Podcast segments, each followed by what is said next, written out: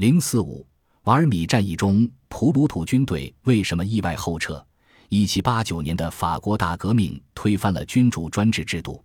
一七九二年，法国正式废除君主制，建立共和国。这一举动极大地震动了欧洲大陆的封建君主们，他们结成同盟，企图把革命和法国扼杀在摇篮中。一七九二年七月，普鲁士和奥地利组成反法联军，侵入法国境内。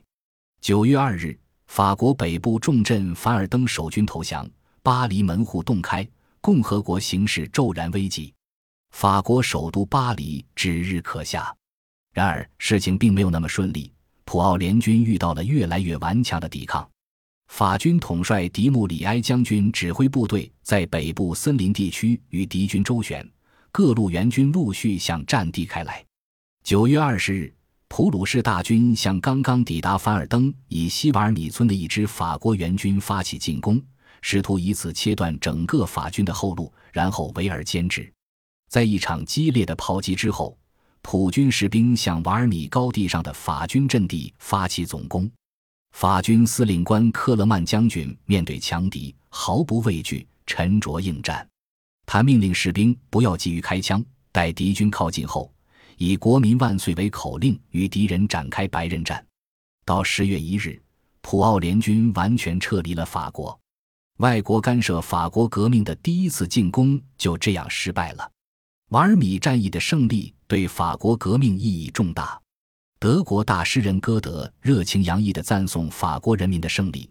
他说：“这是开始了世界史上一个新纪元，这是人民对国王的第一次胜利。”法国著名史学家米涅写道：“这一天成了我们难忘的日子，本属微不足道的瓦尔米的胜利。”却对我军和我国舆论发生了取得全面胜利的影响。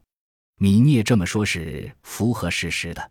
普鲁士军队在瓦尔米并未受到真正打击，实际上他还未跟法军交锋，便迅速后撤，致使前功尽弃。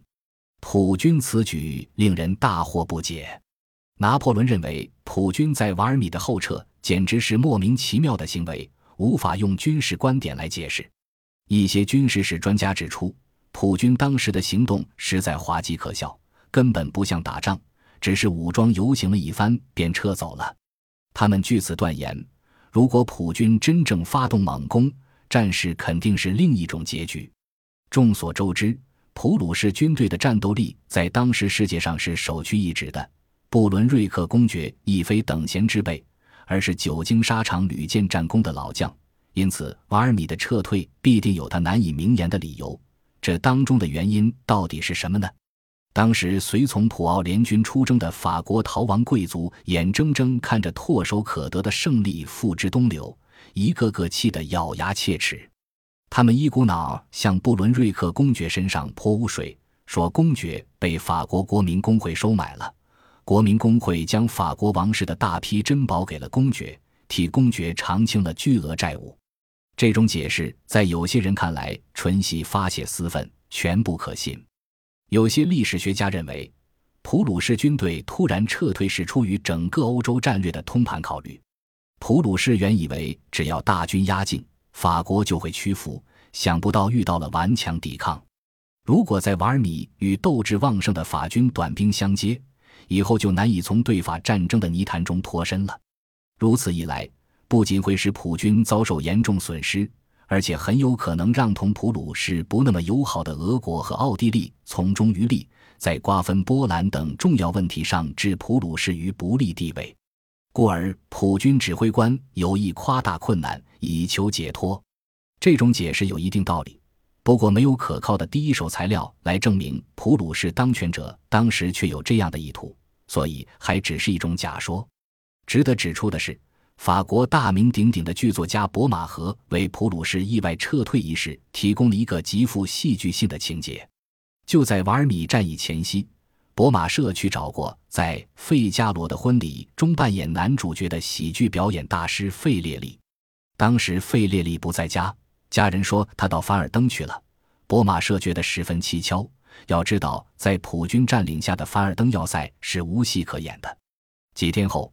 博马社再次登门见到了费列利，可是他矢口否认曾离开过巴黎，而且一向谈风甚贱的费列利回答剧作家的提问时吞吞吐吐，支无搪塞。生性喜欢遇事弄个水落石出的博马社对此疑窦丛生。事后，他经过一番查访搜寻，发现了瓦尔米硝烟后面一个令人惊讶不至的奥秘：原来，不论瑞克公爵背后站着一个不是声张的指挥官，那就是普鲁士国王腓特烈一威廉。他是声名赫赫的腓特烈二世的侄儿。这次随军出征，博马社说，在瓦尔米战役前夕，腓特烈一威廉在凡尔登举办了一次舞会。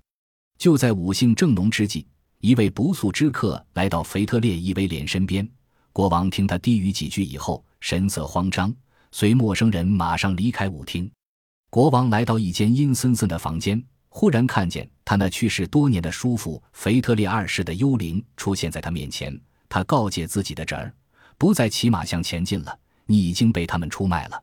腓特烈伊威廉认为叔父是劝他不要为法国保皇党人火中取栗，于是次日普军接到停止前进的命令，而且一停就是十几天，然后在瓦尔米佯攻一下便班师回国了。